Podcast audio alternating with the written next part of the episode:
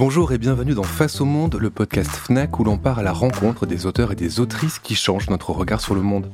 Je suis Christophe Caron de Slate.fr et je suis aujourd'hui avec une journaliste et romancière, autrice de Tout cela n'a rien à voir avec moi, prix de Flore 2013, mais aussi de Summer, Eden, Grand Montana entre autres. Bonjour Monica Sabolo. Bonjour Christophe Caron.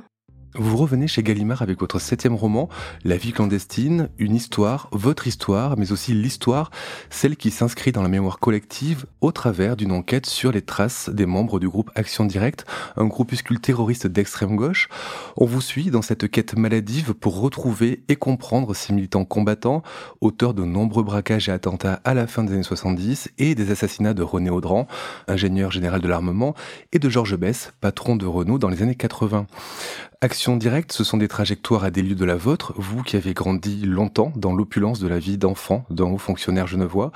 Pourtant, ces personnages semblent détenir, et on le voit au fil de votre roman, les clés de votre existence. Comment s'est passée votre rencontre avec l'objet Action directe en tant que sujet de roman? Je le raconte dans le livre et c'est vraiment ainsi que ça s'est passé.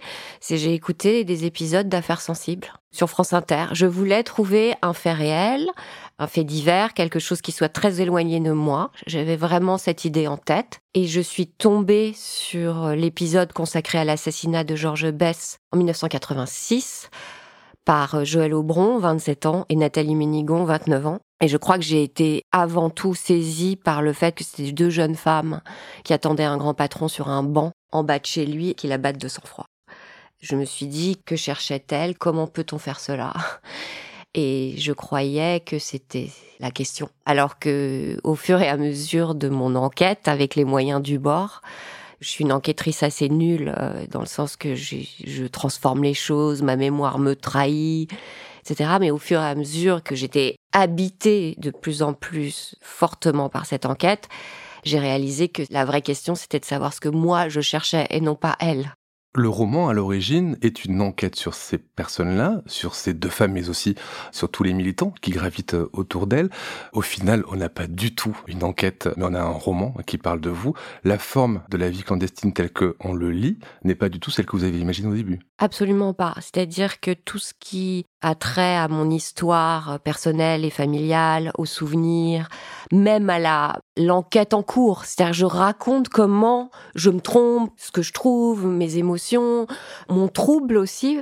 Tout cela, c'était absolument pas euh, prémédité j'ai vraiment eu la sensation d'être hantée comme par un revenant qui avait un esprit, qui avait pris le contrôle et de mon livre, mais également euh, de moi, puisque j'étais très agitée. Je commandais des Paris Match des années 80 par dizaines, je lisais tout, les livres de policiers. Ce qui m'est apparu à l'origine, c'est qu'il y avait peu de documents sur Action Directe, qu'elle n'avait pas marqué notre mémoire collective de façon vraiment mythologique. Et pourtant, c'est des dizaines d'attentats, de braquages, c'est euh, deux assassinats, et ça, ça n'a laissé presque aucune trace.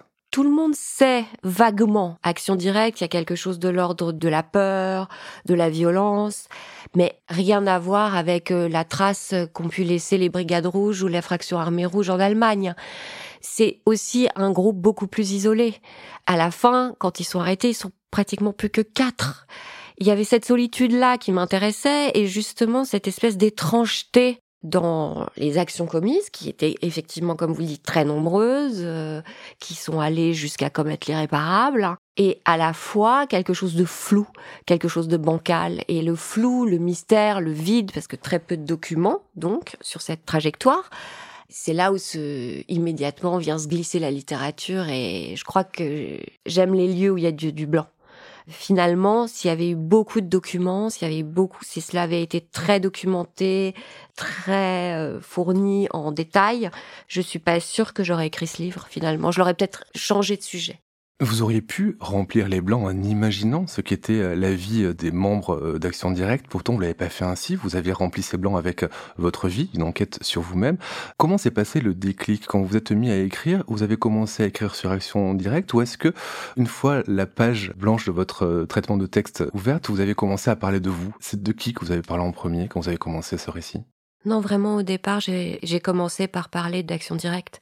Quelque chose s'est fait au moment où j'ai réalisé que ma mère vivait à Milan dans les années 70 et que c'était le moment de l'apparition des brigades rouges, des attentats, le début des années de plomb. Il y a eu l'attentat de la Piazza Fontana, qui est un attentat euh, qui est vraiment fondateur hein, pour les années de plomb en Italie. Et elle était là, elle était étudiante en, lettres, elle avait 20 ans, et elle ne m'a jamais parlé de cette période. Comme si cela n'avait pas existé, alors que c'était une période où les gens avaient peur, où les gens étaient survoltés, étaient passionnés. J'avais la sensation qu'elle avait vécu ailleurs. C'est vraiment été ça le premier lien. Mais ce qui a été très troublant pendant toute l'écriture, c'est que les résonances n'ont cessé de surgir et de plus en plus profondes et de plus en plus troublantes et m'emmenant dans des lieux de plus en plus périlleux concernant mon histoire familiale. On va revenir à, votre histoire familiale. Vous le disiez, vous avez eu une, approche compulsive de l'histoire d'Action Directe avec euh, Paris Match, les vidéos, les livres. Euh, il y a une bibliographie d'ailleurs qui est impressionnante à la fin de, votre ouvrage. Vous n'en connaissiez pas grand-chose. Hein. Au début, vous le dites vous-même, des, mouvements autonomes. Pourtant, on sent quand même une relation se nouer entre vous et cet objet d'enquête. Comment vous la qualifieriez, cette relation aujourd'hui entre ces gens-là et vous? Elle est difficile à qualifier. Je suis très touchée par euh, Eliette Bess, cette femme qui pour moi est une femme assez remarquable, une combattante, une camarade ultra fidèle. Alors Eliette Bess, pour resituer pour les, gens qui nous écoutent, est une personne qui ne faisait pas vraiment partie d'Action Directe, mais qui gravitait autour du groupe et qui les a soutenus lors de leurs longues années d'incarcération et qui tient aujourd'hui à la bibliothèque anarchiste de, de Ménilmontant et que vous rencontrez et qui vous accompagne dans cette enquête. C'est grâce à elle que j'ai pu rencontrer les autres membres d'Action Directe. Quand je vous disais que c'était une euh, relation complexe, c'est qu'il me semblait toujours nécessaire d'être sur le, à l'endroit juste. C'est-à-dire de ne jamais, jamais oublier les victimes. Ça me semblait insoutenable de mettre de la blessure sur une blessure, celle de, la, des familles des policiers qui ont, sont morts avenue Truden dans un, une rencontre qui a mal tourné entre les membres d'Action Directe et la police, lors d'un simple contrôle d'identité, la famille de Georges Bess, celle de René Audran. J'ai pensé en permanence et c'était un point de tension euh, dans l'écriture. Après, c'est ce qui était surprenant et très troublant, c'est de voir que des êtres qui avaient pu commettre l'irréparable étaient aussi des personnes qui pouvaient être sympathiques, qui à l'origine voulaient le bien de l'humanité, plus d'égalité, plus de justice qu'ils sont généreux, fidèles et à la fois capables de grande violence. Ce qui était compliqué, c'était de retranscrire cela, que les choses ne sont pas simples et on voudrait tellement qu'elles soient simples. J'avais besoin de réponses. J'avais besoin de réponses sur le bien et le mal. J'avais besoin de tracer une ligne droite entre les victimes et les bourreaux. Aussi bien pour moi, j'avais besoin de dénouer une sorte de confusion générale que je ressentais comme telle. Mais à la fin du livre, j'ai réalisé que ce n'était pas possible. Justement, vous parlez de cette zone grise, comment euh, faire apparaître en subtilité euh, les deux faces de cette, de cette humanité? Est-ce que vous craignez la réception que pourrait euh, avoir cet ouvrage quant à la sympathie qu'on pourrait y voir pour les membres de ce groupuscule? Comme je le disais précédemment, ce qui m'importe vraiment, c'est de ne pas blesser. Donc ça, oui, mais c'est un récit qui est honnête. J'ai essayé d'aller le plus loin possible dans l'honnêteté et cela mène à des lieux inconfortables. C'est vrai. Ça n'est pas simple. Maintenant, jusque je le redoute, euh, j'ai l'impression d'avoir été euh, la plus sincère possible. On l'a dit, vous apprenez beaucoup de choses sur vous en écrivant ce livre, mais nous on apprend beaucoup de choses sur euh, Action Directe et sur ses membres, euh, des choses inédites qui relèvent de, l'intime de, ces personnages. Est-ce que malgré tout, ce roman n'a pas quand même une dimension journalistique? Oui, certainement, mais une journaliste un peu bracassée. C'est-à-dire que tout de même, je sais que j'oublie les choses, que quand je, je lis ou que j'apprends des, des, détails sur Nathalie Minigon, Joël Aubron, je projette euh, mon sentimentalisme ou celui de ma mère. C'est une sorte de mélange bizarre, mais c'est vrai que peut-être parce que je les ai abordés avec une certaine naïveté, les membres d'Action Directe que j'ai rencontrés m'ont dit des choses très personnelles. Mais c'est aussi parce que je les abordais vraiment du point de vue de l'individu et non pas du collectif. Vous avez réussi à gagner euh, leur confiance. Ce sont des gens qui parlent très peu. Pourtant, vous, Monica Sabolo, avez réussi à les retrouver, à aller les voir chez eux. Comment, selon vous, vous avez euh, réussi à faire ça? Qu'est-ce qui a été le, détail qui a fait qu'ils acceptent de vous rencontrer? Eliette Bess, qui est en relation avec eux et qui avait confiance en moi, leur a parlé de moi et cela a rendu les choses possibles. Ensuite, je pense que ma démarche qui est de biais, qui n'est pas une démarche idéologique, le livre est forcément politique, mais il n'était pas frontalement politique. C'était vraiment une histoire. J'avais besoin de retranscrire des trajectoires humaines avec toute leur complexité. Et j'avais une certaine naïveté, je pense, dans mon approche. À mon avis, ça a joué dans la relation. Dans Face au Monde, on aime poser des questions rituelles à nos invités. Et euh, première question rituelle de, cet épisode, Monica, si vous aviez le choix d'inviter trois personnages historiques ou célèbres, réels ou, fictionnels à dîner chez vous ce soir, qui choisiriez-vous et pourquoi? Alors, j'inviterais Simone de Beauvoir parce que hum, j'aimerais l'entendre euh, commenter euh, la société actuelle, le mouvement des femmes, j'aimerais savoir ce qu'elle en pense. J'aimerais aussi savoir si elle est sympathique on a du mal à l'imaginer euh, en mouvement, etc. Donc euh, voilà. Ensuite, j'inviterai Marguerite Duras, rien que pour entendre sa voix et ses phrases euh, définitives et incroyables, et pour boire aussi avec elle. Et j'inviterai Jacques-Yves Cousteau. J'aimerais qu'il me raconte ses aventures sur la Calypso et j'aimerais beaucoup que nous soyons ensemble tous les quatre. Je pense que c'est assez incongru et que ça pourrait donner un truc un peu fou. Revenons, euh, Monica Sabolo, à la vie euh, clandestine. Donc on l'a dit, hein, ce sont des allers-retours entre la vie d'action directe et votre vie à vous. Est-ce que finalement ce travail que vous faites n'est pas qu'un support, et vous l'avez dit le mot, hein, sur lequel vous projetez votre moi et les nœuds de, votre vie? Vous les mettez en relation, il y a une dialectique qui se crée, vous, l'avez dit aussi, entre leur existence clandestine et, et la vôtre, parce qu'on découvre que vous avez une existence clandestine, et je pense que vous le découvrez aussi au fur et à mesure de votre avancée dans l'écriture de ce roman. Est-ce que finalement, Action Directe n'est pas un simple objet d'un transfert, comme on pourrait le voir en psychanalyse Et est-ce que notre objet n'aurait pas pu finalement vous aider aussi à faire le travail que vous arrivez à faire sur vous-même? Ah, C'est intéressant comme question. Oui, je peut-être qu'on peut comparer cela à un transfert. Il aurait tout de même été compliqué de trouver un sujet avec autant de thèmes qui font écho à mes grandes problématiques, je dirais, parce que le silence, ce sont des, comme vous le disiez, des gens qui ne parlent pas, je suis très familière du silence, le secret, une certaine paranoïa qui va avec, la culpabilité, le sens de la responsabilité vis-à-vis de ses actes, comment réagir à la violence sans faire appel à la violence, la possibilité du pardon, ce que j'appelle également la dissociation, ces choses que l'on enfouit à l'intérieur de soi parce que justement on ne peut pas les regarder, elles sont trop difficiles ou on n'a pas ce courage-là. Je ne sais pas si j'aurais pu trouver un autre sujet aussi riche et aussi personnel finalement, alors que vraiment, j'aurais jamais pensé dire ça un jour. Est-ce que c'est un peu la démarche d'une victime qui essaie d'aller voir un bourreau pour comprendre pourquoi il est bourreau? Je ne sais pas si on peut dire victime, je ne sais pas si on peut dire bourreau. Ce qui est certain, c'est que j'avais besoin qu'un homme s'assoie en face de moi et reconnaisse la souffrance qu'il a causée. C'était quelque chose dont j'avais énormément un besoin essentiel, mais je ne savais pas que cette quête frénétique avait cet objectif-là. J'en étais inconsciente. Mais oui, j'avais besoin de cela, et c'est arrivé. On le subodore et, on le découvre à la lecture du roman. Cette quête, en fait, c'est une quête vers euh, Yves S., votre père, à qui vous cherchez finalement à parler, avec qui vous cherchez à entrer euh, en contact. Et euh, c'est vers lui, en fait, que vous essayez de vous tourner tout au long de, de ce parcours. Oui, je dis dans le livre que je ne sais rien de Nathalie Ménigon, qui est le personnage d'action directe qui me touche et qui m'interpelle le plus. Je ne sais rien à son sujet ou presque, mais j'en sais plus qu'au sujet de mon propre père une plongée dans mes souvenirs qui remontent les uns après les autres, des souvenirs euh, familiaux euh, doux et des souvenirs beaucoup plus violents qui vont réapparaître et qui vont permettre également de créer une sorte de portrait, mais également à mille facettes. Vous avez commencé à écrire jeune, voire très jeune. Dans son discours à l'Académie suédoise pour la réception de son prix Nobel de littérature, Patrick Modiano parle de ce désir d'écriture, je cite, qu'il a pris comme beaucoup d'autres au sortir de l'enfance.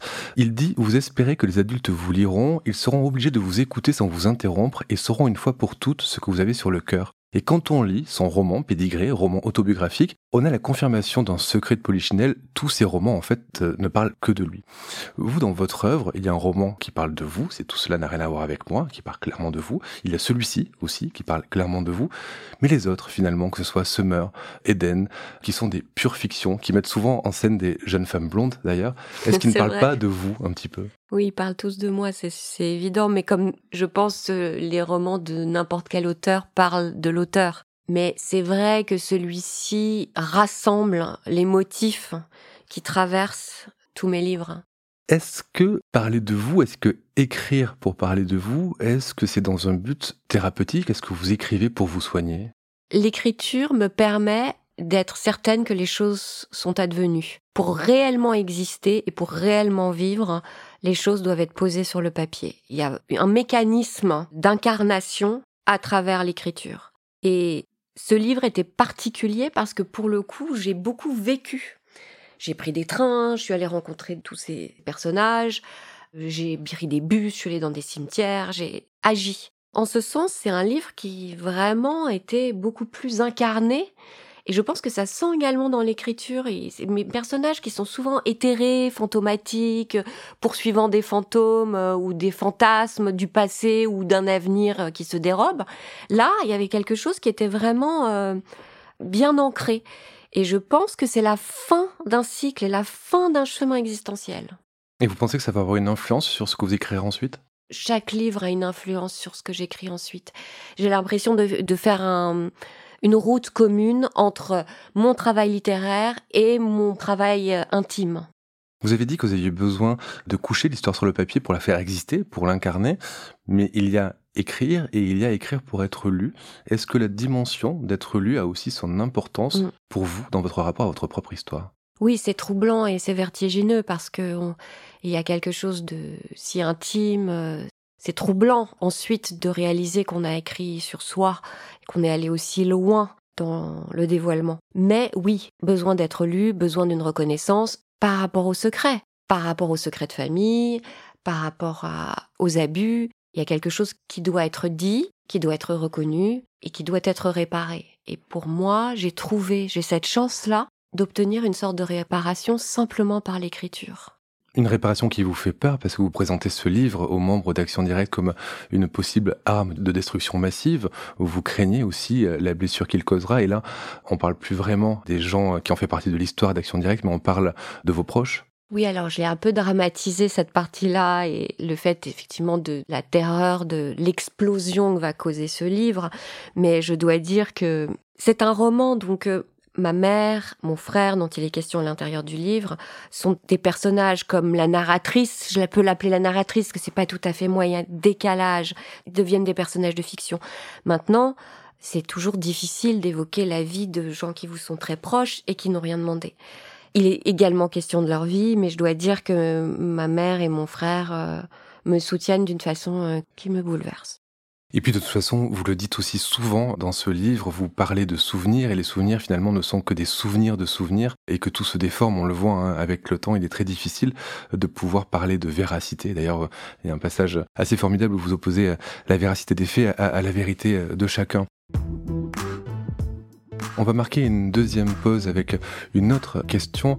Monica Sabolo, quels sont les, essais ou les romans ou les auteurs et autrices qui vous ont permis de vous construire, de vous révéler intellectuellement ou ceux qui ont inspiré votre manière d'écrire? J'ai trois autrices euh, américaines qui comptent beaucoup pour moi dans leur façon d'aborder à la fois la société et l'intime. C'est Joyce Carol Oates, Laura Kaczynski et Maggie Nelson. Maggie Nelson qui écrit de la non-fiction. Toutes les trois sont très différentes, mais elles m'inspirent énormément, elles me donnent envie d'écrire et elles m'ouvrent des voies. Est-ce que ça vous a donné envie, dans votre pratique de journaliste, de d'avoir une autre approche journalistique, plus euh, fondée sur l'intime finalement? En fait, je me suis jamais vue comme journaliste, donc euh, j'avais plutôt un problème. C'est-à-dire, je me souviens dans mon premier boulot, mon premier poste à Mer et Océan, je devais faire des portraits de personnalités qui vivaient en bord de mer. Je les interviewais et ensuite je pouvais pas m'empêcher d'inventer des choses et de, j'étais pas du tout, du tout fidèle à la réalité. Donc en fait, en tant que journaliste, je me méfierais un peu de moi.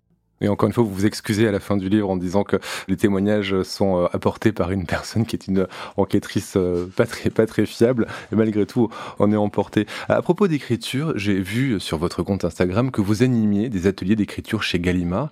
En quoi ça consiste et qui ça concerne, ces ateliers d'écriture? Oh, ça concerne euh, tout le monde, c'est ça qui est beau. Il y a des participants qui ont déjà écrit des livres ou qui sont en train d'essayer d'écrire des romans, d'autres qui ont simplement envie d'écrire. Mais il y a cette euh, passion pour la littérature, c'est on se retrouve tous ensemble. Ça se déroule sur deux week-ends, à un mois d'intervalle, donc c'est vraiment une plongée. Euh, on est ensemble pendant deux week-ends. Je réalise que ce qui se joue réellement dans le passage à l'écriture, c'est la confiance, c'est gagner confiance et arrêter d'écouter sa petite voix intérieure qui vous trompe et vous dit que vous n'y arriverez pas, qui sacralise trop la littérature et qui pense qu'on ne peut pas se permettre parce que c'est ridicule ou qu'on est trop larmoyant ou au contraire trop superficiel. Je réalise euh, toujours avec surprise que on se trompe presque systématiquement sur ce qu'on croit de soi concernant euh, sa façon d'écrire. Tout le monde peut écrire, vous pensez? C'est quelque chose qui s'apprend, c'est pas quelque chose qui se reçoit comme un don? En tout cas, ce que j'observe, c'est que, et qui est très gratifiant, c'est que plus on travaille, plus on écrit, et mieux on écrit. On progresse, on progresse. C'est vraiment un travail d'artisan pour moi. On affine, euh, c'est plus une question de persévérance. Je pense que oui, tout le monde peut écrire. Pour euh, mieux écrire, il faut écrire, mais peut-être aussi il faut plus lire pour euh, voir comment les autres écrivent. Ce qui nous amène à notre dernière question. Quel livre, que ce soit une fiction, un essai, une bande dessinée, euh, ce que vous voulez, quel livre aimez-vous offrir aux gens que vous aimez? Alors j'aime beaucoup offrir euh, Le coup de la vie de Déborah Lévy aux éditions du sous-sol que c'est hum, un livre d'une clarté, d'une intelligence, d'une lumière, d'une fantaisie sur la trajectoire d'une femme tout juste divorcée, qui vit dans un appartement glacial et qui affronte les événements et les éléments d'ailleurs avec de l'allant. Il y a une profondeur, il y a quelque chose d'éminemment réconfortant dans ce texte. Il apporte de la joie, il apporte du courage. J'aime beaucoup l'offrir. Il évoque le prix de la liberté et celui pour toute femme euh, de choisir sa vie. Merci Monica Sabolo. Je rappelle votre ouvrage La vie clandestine aux éditions Gallimard. Merci.